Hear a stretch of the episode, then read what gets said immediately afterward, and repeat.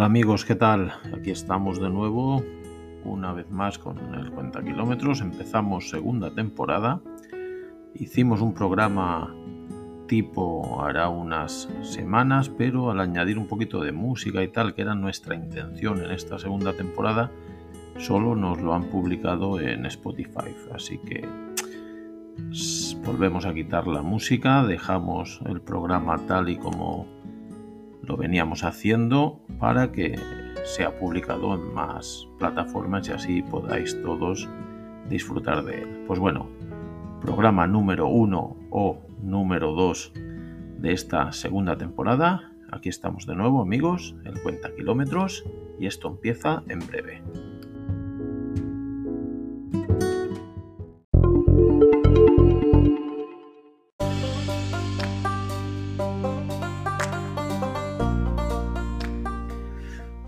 Programa número 2 de esta segunda temporada. Ya sabéis, si alguien quiere escuchar, que, no nos escucháis por Spotify, nos escucháis por otra plataforma y queréis escuchar el programa número 1, lo encontraréis solo en Spotify.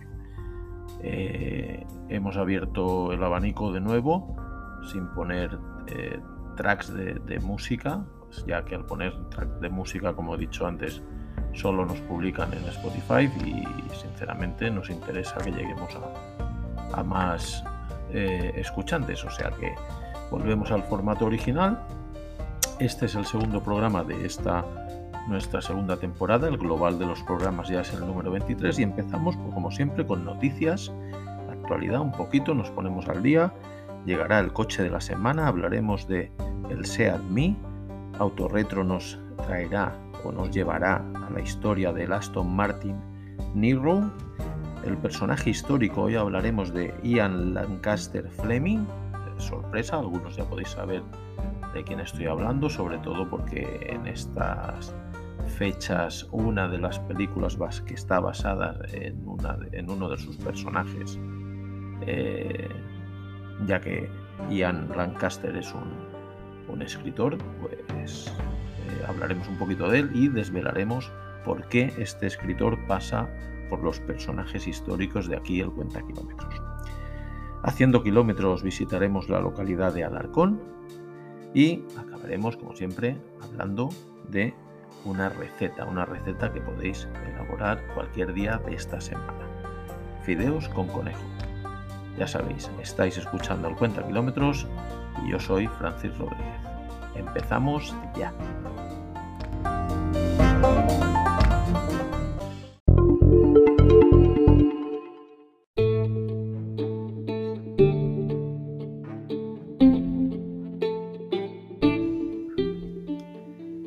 Stellantis y LG Energy se unen para fabricar baterías y crear una fábrica de las mismas.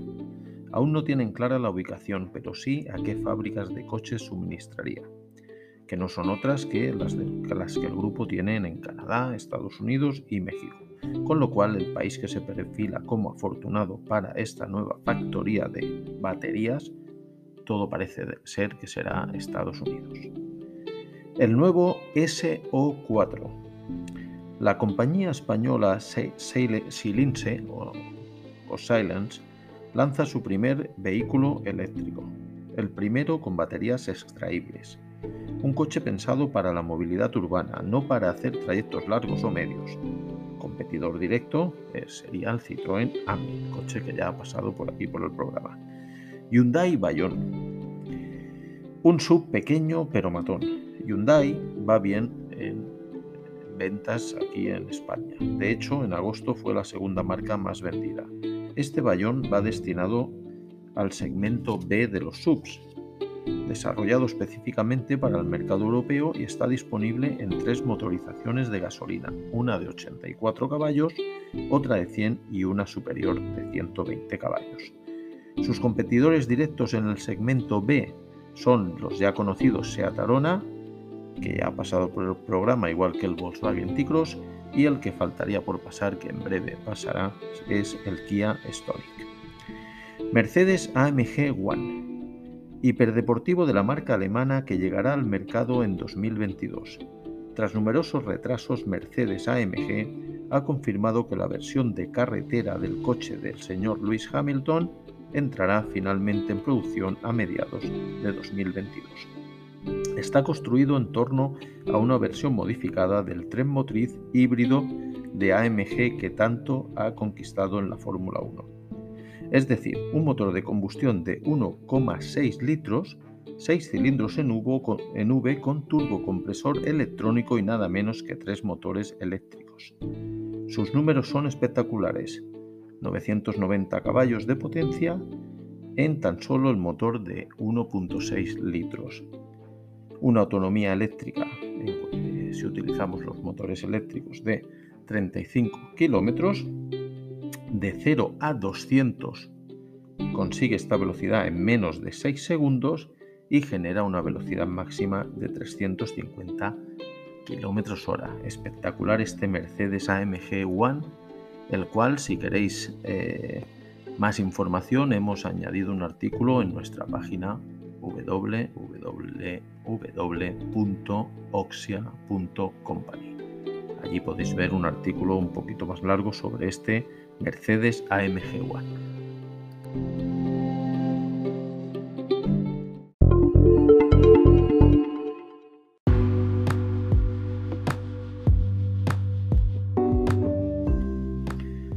El coche de la semana que nos visita hoy es el Seat Mi Electric. Vamos a ir introduciendo cochecitos eléctricos y coches eléctricos más grandes porque es de, vamos, eh, vital importancia empezar ya a meterse en este mundillo, ¿no? No es que ya vayan a desaparecer los motores de combustión, pero todo apunta a que en un futuro todos serán coches eléctricos. Pues bien, empezamos con este Seat Mi Electric hasta ahora habían pasado por el programa eh, coches híbridos, que son los que realmente eh, ahora mismo están funcionando en el mercado, pero este es el primero eléctrico total que pasa por aquí por el programa, con un motor de 61 kilovatios. Unas medidas destinadas a, la ciudad, de largo 3,5 metros, de alto 1 metro 48 y de ancho 1,65 m.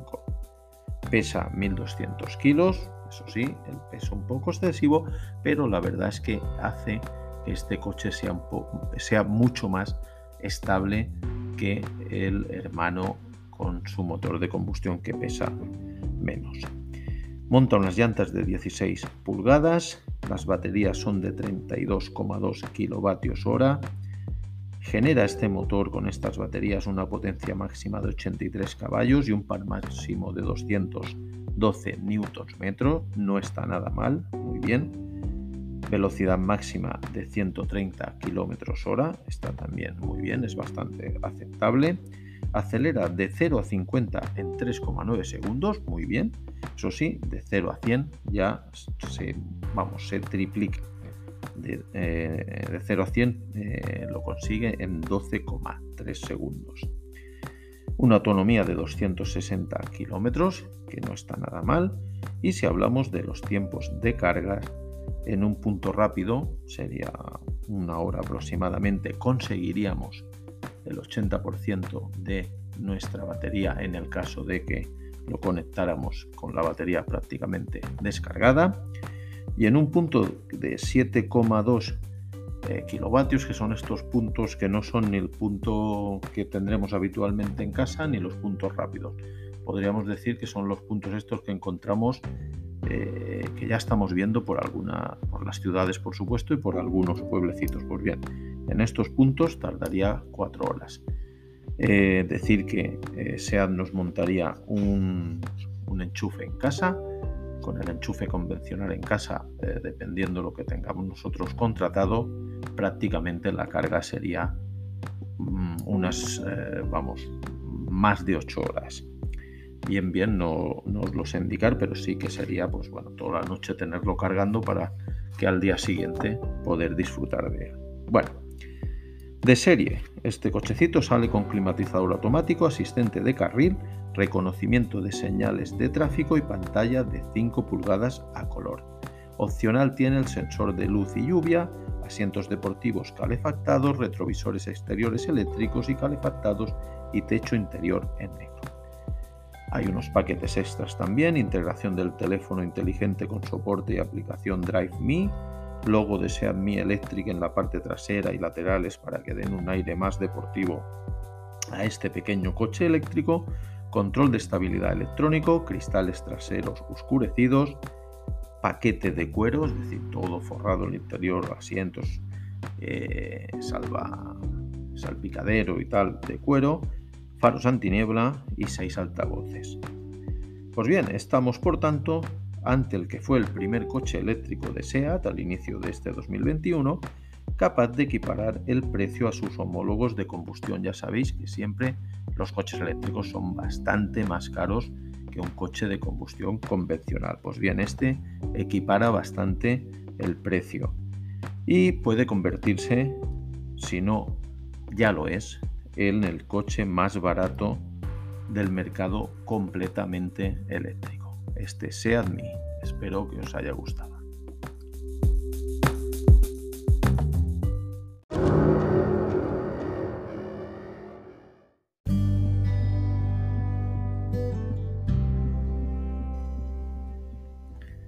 Igual que otras marcas británicas nacidas a partir de la pasión de algún piloto, Aston Martin ha tenido una experiencia más bien trabajosa a causa de sucesivos problemas financieros.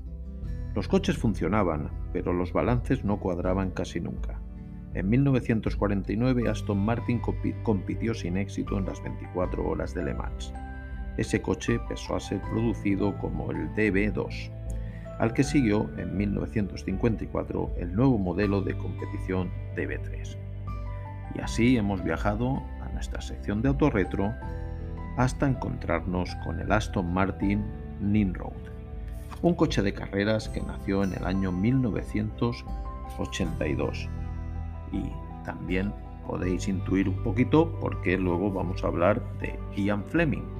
No sé si alguien ya habrá notado por qué al relacionar Aston Martin. Pues bien, este coche de carreras tenía un motor de 8 cilindros en V, 5.350 centímetros cúbicos de cilindrada, 4 árboles de levas en cabeza, potencia máxima de 540 caballos que los generaba a las 7.000 vueltas.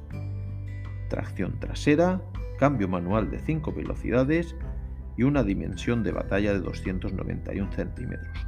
Velocidad máxima que generaba este Aston Martin Nimrod era de 300 km hora.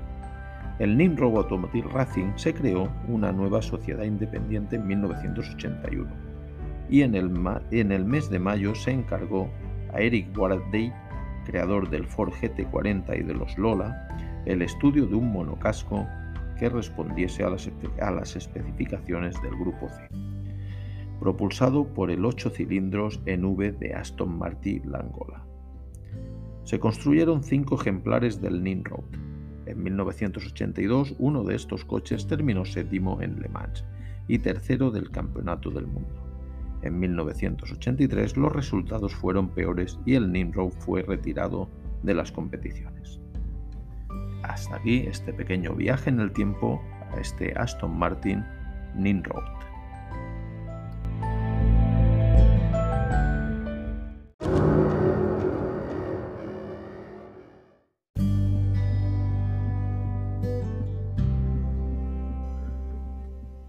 Fue escritor, periodista y oficial de inteligencia de la inteligencia británica. Podéis imaginaros por qué este personaje ha formado parte hoy de este programa El Cuenta Kilómetros, en el cual los personajes históricos siempre tienen una relación con el mundo del automóvil. Pues bien, Ian Fleming es el escritor de la saga o novelas conocidas por su personaje más famoso, que no es otro que James Bond, agente 007. Nació en el seno de una familia acomodada, ligada al banco Robert Fleming Company. Green Street, en Londres, fue donde nació el 28 de mayo de 1908 y Canterbury, también allí en el Reino Unido, fue donde falleció el 12 de agosto de 1964. Conocido por ser el creador de las series de novelas del agente secreto James Bond o Agente 007. Se formó en Eton, Stanwood y, en las universidades de Múnich y Ginebra. Antes de dedicarse a la escritura tuvo varios puestos de trabajo entre los cuales destacamos el de la División de Inteligencia Naval en la Segunda Guerra Mundial. Así participó en la planificación de la Operación Golden Eye y supervisó el 30 Assault Unit y la Team Force, ambas unidades de inteligencia. Su experiencia en el campo de la inteligencia y su profesión de periodismo le dieron el contexto perfecto para las tramas de la saga de las novelas de Bond. La primera novela del agente 007 fue Casino Royale, publicada en 1952, que gozó de una gran acogida entre los lectores.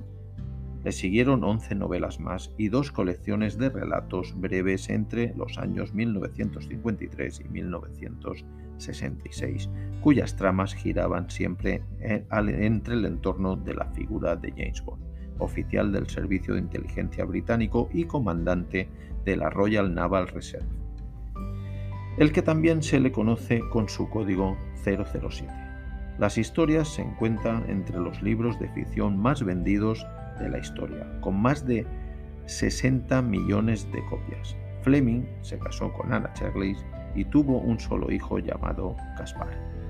Espero que os haya gustado este pequeño detalle que a través de, de indagar en nuestro coche autorretro de la semana, el Aston Martin, hemos llegado hasta el creador de esta saga, de, uno de los agentes secretos más conocidos a nivel mundial, James Bond.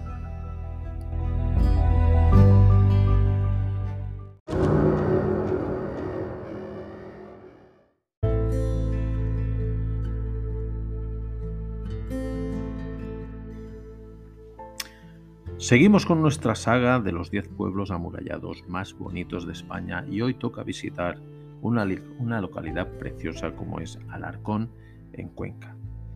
156 habitantes censados en 2020, pequeño pueblecito, pero no por eso con gran riqueza cultural. Municipio de la provincia de Cuenca y la comunidad autónoma de Castilla-La Mancha. Alarcón es uno de los conjuntos histórico-artísticos mejor conservados de España. Aún conserva todas sus torres defensivas, la el murallado y el castillo, la mayor parte de la muralla y su castillo, además de una variedad de espacios monumentales muy destacados. A pesar de ser una localidad de poco más de 150 habitantes, mantiene en pie cuatro iglesias de distintas épocas, varios palacios casonas y uno de los edificios más emblemáticos de la provincia de Cuenca como es el Palacio del Concejo. Con antecedentes íberos y romanos, este pueblo entra en la historia tras ser ocupado por los árabes, a quienes deben su nombre y la construcción del primitivo castillo que deriva en el actual.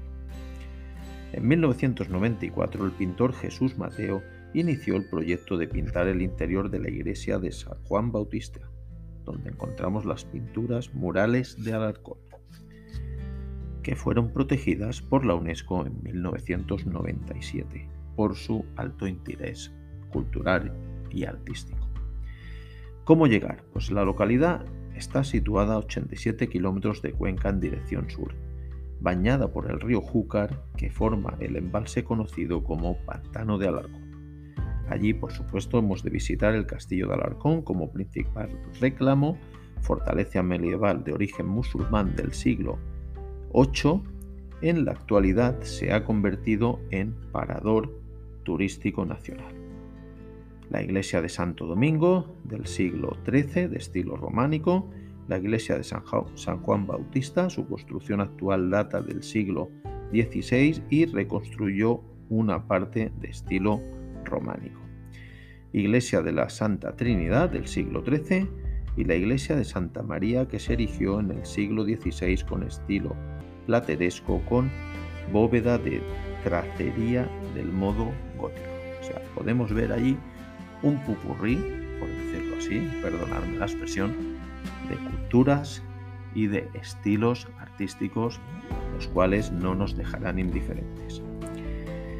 La infanta, el infante don Juan Manuel fue un noble caballero medieval que destacó tanto por sus victorias en el campo de batalla como por su obra literaria.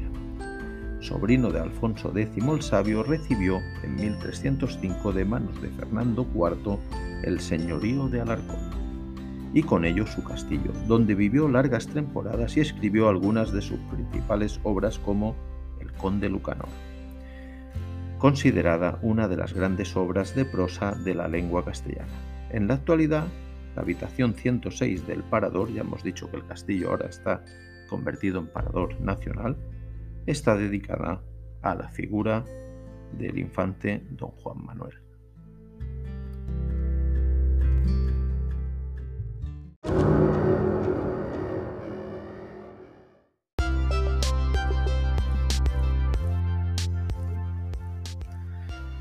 Pues muy bien, llegamos al final del programa, ya sabéis, siempre nuestro final del programa es el más dulce, el más bueno, el más rico, el más apetecible. Aquí estamos con el buen comer. Hoy nos llega una fideuá de conejo, espectacular. Tomar lápiz y papel y empezamos a dar los ingredientes para elaborar esta riquísima receta que en este tiempo así otoñal, que hay días de frío, que no llega a llegar todo el frío, hace un poco de calor, pues es una, una comida calentita que apetece.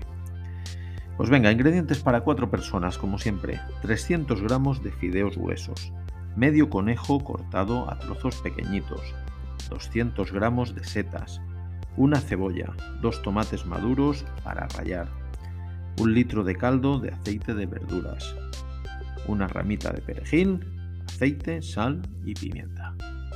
Encendemos nuestro fogón y empezamos ya a preparar esta riquísima fideuá de conejo. Limpiamos las setas, las lavamos y troceamos. Que no queréis comprar setas de estas más silvestres, bueno, ponemos un botecito de estos que ya vienen en conserva, de setas pequeñitas, que también nos sirve. ¿eh? Lavamos los tomates y los rallamos. Pelamos y picamos la cebolla menudita y todo esto lo reservamos en nuestros cuencos preparados para cocinar. Salpimentamos el conejo y lo doramos en una cazuela con dos cucharaditas de aceite de oliva virgen. Una vez dorado, lo sacamos y lo reservamos. En esta misma cazolita y con ese aceite que ha quedado del, conejito, Pochamos la cebolla unos 5 minutos hasta que la veamos transparente. Agregamos el tomate junto al conejo y rehogamos 10 minutitos más, hasta que se evapore este agüita que va soltando el conejo. Incorporamos los fideos y las setas. Removemos un poquito, un minutito, dos, y añadimos seguidamente el caldo de verduras, eso sí, previamente caliente. ¿eh? Rectificamos de sal y cocemos unos 10 eh, minutitos más. A fuego lento hasta que los fideos estén al dente. Retiramos y dejamos reposar 5 minutos antes de servir. Y antes de servir cortamos esta ramita de perejil que hemos dicho al principio en trocitos pequeñitos y espolvoreamos un poquito por cada plato. Espectacular esta fideuá de conejo. Espero que os haya gustado y espero que eh, la cocinéis en esta semana.